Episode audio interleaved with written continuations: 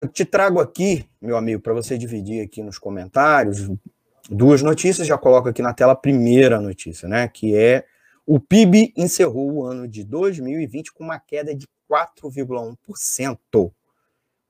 4,1% de queda.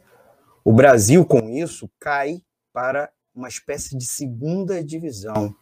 Né? O Brasil estava, durante décadas a fio, entre as 10 maiores economias do, ano, do mundo, e este ano caiu para menos, né? para um patamar inferior a entre os 10. Após seis anos consecutivos de neoliberalismo radical, né? que se vendeu a promessa de recuperação econômica depois da crise é, que nós vivenciamos em 2015 e 2016. Então, o produto interno bruto, PIB do país, avançou, bem verdade, no quarto trimestre 3,2%, no quarto trimestre de 2020, mas encerrou o ano com uma queda de 4,1%, totalizando 7,4 trilhões de reais. Lembrando que o PIB, né, Produto Interno Bruto, é a soma de todas as riquezas geradas no país.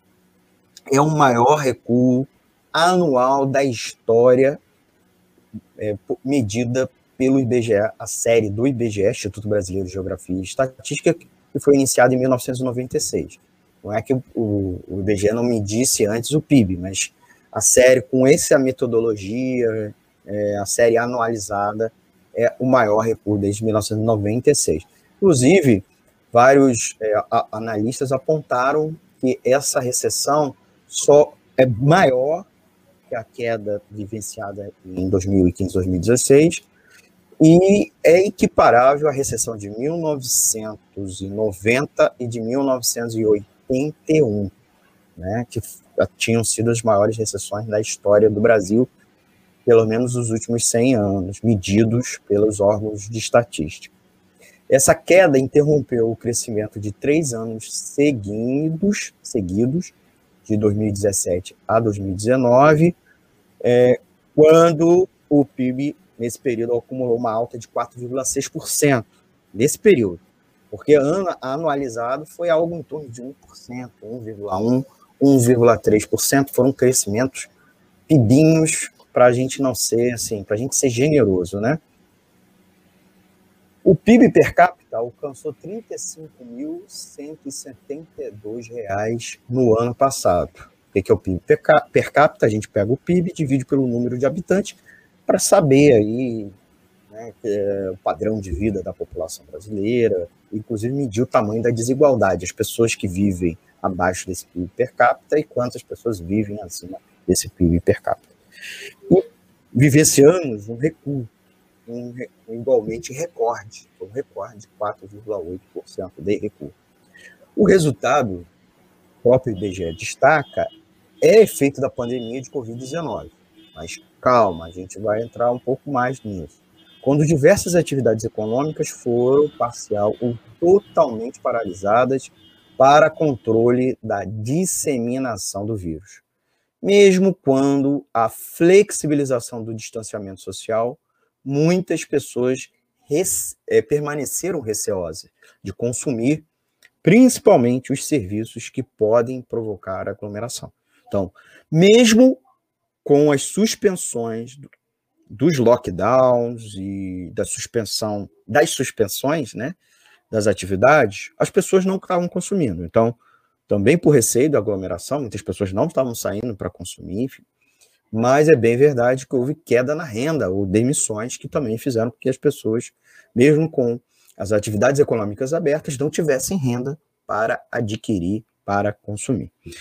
Na contramão do mundo, e aí a gente precisa fazer um segundo registro aqui, né, Zanato? O Brasil vê o número de casos e mortes por Covid se acelerando e preocupa a comunidade global. Ontem, quarta-feira, porque hoje Estamos gravando aqui no, na quinta, dia 4. Então, ontem, novo recorde negativo batido. Tá? É, 1.840 mortes em 24 horas. É, a gente, inclusive, ontem chegou a, alguns a apurarem mil, mais de 1.900. com uma média de 1.332 pessoas nos últimos sete dias. A economia do Brasil, que já foi a sexta maior do mundo em 2011 e aspirava, aspirava à quinta posição, a quinto lugar, ficou no décimo segundo lugar em 2020. Em 2021, a previsão é que caia abaixo do 13 terceira posição. E aí, Zanata, qual é a tua opinião, meu amigo? Né, bem verdade aí que o presidente Jair Bolsonaro, isso que nós caímos pouco, né? Caímos pouco. Mas a gente via também, vinha também de muitos anos de crescimento econômico medíocre, né? E o primeiro trimestre de 2020, que não foi afetado pela pandemia, era de desaceleração. Bem verdade, né, Zanata? Ah, primeiro, eu acho que é importante ressaltar esse elemento que você acabou de dizer, né? A pandemia, obviamente, teve um impacto grande e acelerou todos os sintomas do processo de desaceleração econômica que o Brasil vivia e que outros países do mundo também viviam. Era um, era um fenômeno já colocado a nível mundial. A, a pandemia, obviamente, acelerou e as, agudizou todos os elementos dessa crise econômica que já estava em gestão. Né? É, e o Jair Bolsonaro saiu comemorando, inclusive, os, o, a queda de 4,1. Bom, todo mundo esperava uma queda diante da necessidade que existia de paralisar a economia, mas o presidente da República sair comemorando isso não é de bom tom, porque isso significa, na prática, a, a perda de renda de milhares e milhares de trabalhadores no país. Expressa, por assim dizer, na, na, na queda do PIB.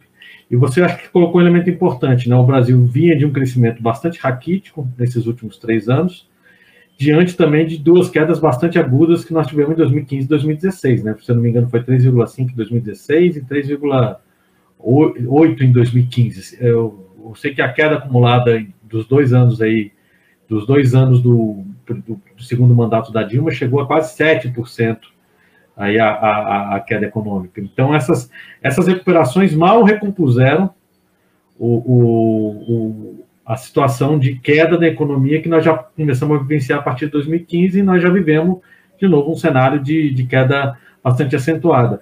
Um elemento que eu acho que chama atenção e que é importante é que o setor de serviços industriais teve queda, o único setor da economia né, que teve, por assim dizer, crescimento foi o setor agropecuário né? Que teve, e não é à toa que a gente está vendo aí a inflação dos alimentos, porque o preço das commodities alimentícias subiram a nível mundial, e isso teve impacto no preço da, do, do, dos alimentos no país, e a gente está hoje pagando é, esses, esses valores absurdos, né? A carne, o arroz, feijão, o óleo, todos eles em preços cada vez mais inacessíveis para grande parte da população, que é obrigada a restringir sua alimentação porque não tem condições financeiras de arcar com o custo é, do aumento do preço dos alimentos, e a gente está vendo que isso na prática significou uma bonança aí para os grandes é, empresários e para o grande latifúndio, que mesmo diante da pandemia não teve significativamente a maior parte das suas, da, das suas atividades impactadas, né? pelo contrário, é, aumentou a demanda de exportação é, para vários países né, que começaram a estocar alimento, ao contrário do que fez o Brasil, que simplesmente a Conab é, se acabou com os estoques, quase zerou o estoque de quase todos os grãos, né, e, é, dificultando inclusive a política de controle desses preços. Que, então, na prática, a gente está vendo que a crise ela não é para todo mundo, né? E a queda da economia ela também não é para todo mundo. Alguns caem mais e uma parte está ganhando dinheiro com isso. Muito bem, Zanata. A gente vai à segunda notícia que respalda isso, né? Tanto pela questão da agricultura, lembrando que a agricultura não é o principal gerador de empregos do país, né? E sim comércio e serviço. É, e bem verdade que o principal setor dentro da agropecuária que é gerador de empregos é a agricultura familiar, que é responsável é, oito em cada dez dos empregos, e não foi bem durante a pandemia, a gente em edições passadas falou.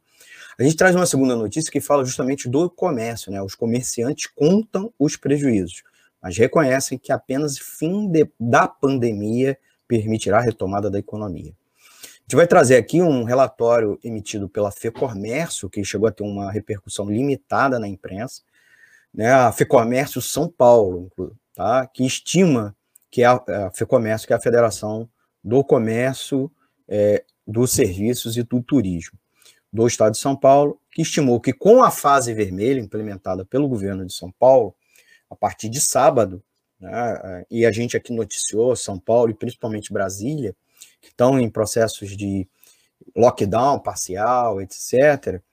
É, no caso de São Paulo, eles mediram um prejuízo de, ou pre, estimam um prejuízo de 11 bilhões de reais em março para o setor. A medida é, do lockdown foi anunciada na última quarta, não na quarta ontem, na quarta anterior, e deve valer até o dia 19 de março. O objetivo, segundo o governador João Dória, do PSDB, é tentar conter o avanço do número de casos de morte provocada pelo novo coronavírus. Na última terça, o, o estado de São Paulo registrou o maior número de mortes por Covid-19 em 24 horas desde o início da pandemia, com 468 óbitos, no total, o estado já passou de 60 mil mortos provocados pela Covid-19. Aqui no Rio de Janeiro também se decretou medidas de isolamento, inclusive toque de recolher à noite, né, e fechamento de várias das atividades não essenciais.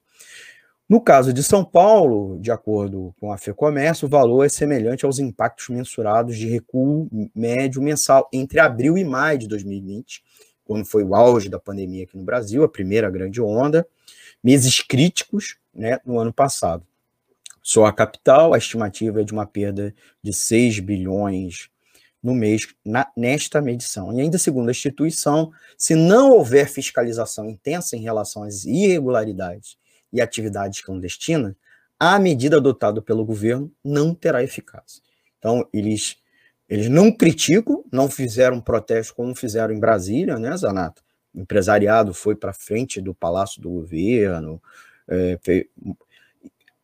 E acresce a isso um segundo levantamento, que é da Confederação, da Confederação Nacional do Comércio de Bens, Serviços e Turismo, a CNC, que revelou nesta semana que o varejo já perdeu 75,2 mil lojas, quer dizer, lojas que foram encerradas sua atividade permanentemente devido à pandemia. O saldo negativo anual de lojas é o maior desde a recessão em 2016. Segundo a CNC, sem o auxílio emergencial, o estrago seria ainda maior. Declaração da CNC. Né? Lembrando, o comércio é onde concentra principalmente as micro e pequenas empresas, né? E também a, é o setor que mais gera emprego no país. Zanata, meu amigo, traz aí é, suas opiniões e complementações, por favor. É, a gente sabe que, que esse setor seria o mais afetado diante das medidas de lockdown, mas não tenho a menor dúvida de que essa é uma necessidade agora para a gente conter o processo de contaminação, é, de novas contaminações pelo coronavírus, é, desafogar o sistema de saúde com a diminuição do processo de transmissão. Né? E a gente sabe que isso tem um impacto grande né? na, na economia do setor de serviços. É, você já ressaltou, era um elemento que eu ia colocar, né, uma boa parte das micro e pequenas empresas são basicamente as empresas do setor de serviços. E as pequenas indústrias também, elas vivem também na necessidade do consumo é, mais imediato, né, não, diferente das grandes indústrias, que têm estoques, têm grandes capitais, elas dependem de um capital de giro, ou seja, de entrada permanente é, de verbas muito maior. Então, é um impacto bastante significativo, né, que tem a ver basicamente com uma política é, bastante ruim do governo de ajudar esse setor, principalmente no que tange aos, aos microempreendedores, né, individuais, aos microempresários, né, que são aqueles que não têm condições, não têm capital, não têm patrimônio, não têm reservas né, de capital para poder lidar com uma queda acentuada é, do consumo, né, como como foi, como, como é necessário nesse momento, é, infelizmente, em função da em função da própria da própria necessidade de você fechar o comércio e, e diminuir a circulação de pessoas para poder conter o avanço é, da, da pandemia, né? Então, é, é só um dado para finalizar que no DF, por exemplo, ano passado, o BRB é, designou a linha de 2,5 bilhões de linha de crédito aí para os empresários da cidade. Na, nós temos 80 mil empresas no DF, 1.500 empresas só acessaram essa linha de crédito. Então, é uma quantidade muito pequena daqueles que conseguiram, inclusive, acessar as linhas de crédito que foram designadas. Nesse momento, é, é um problema que vai se agravar, porque não tem nenhuma política nesse, do governo nesse sentido. Né?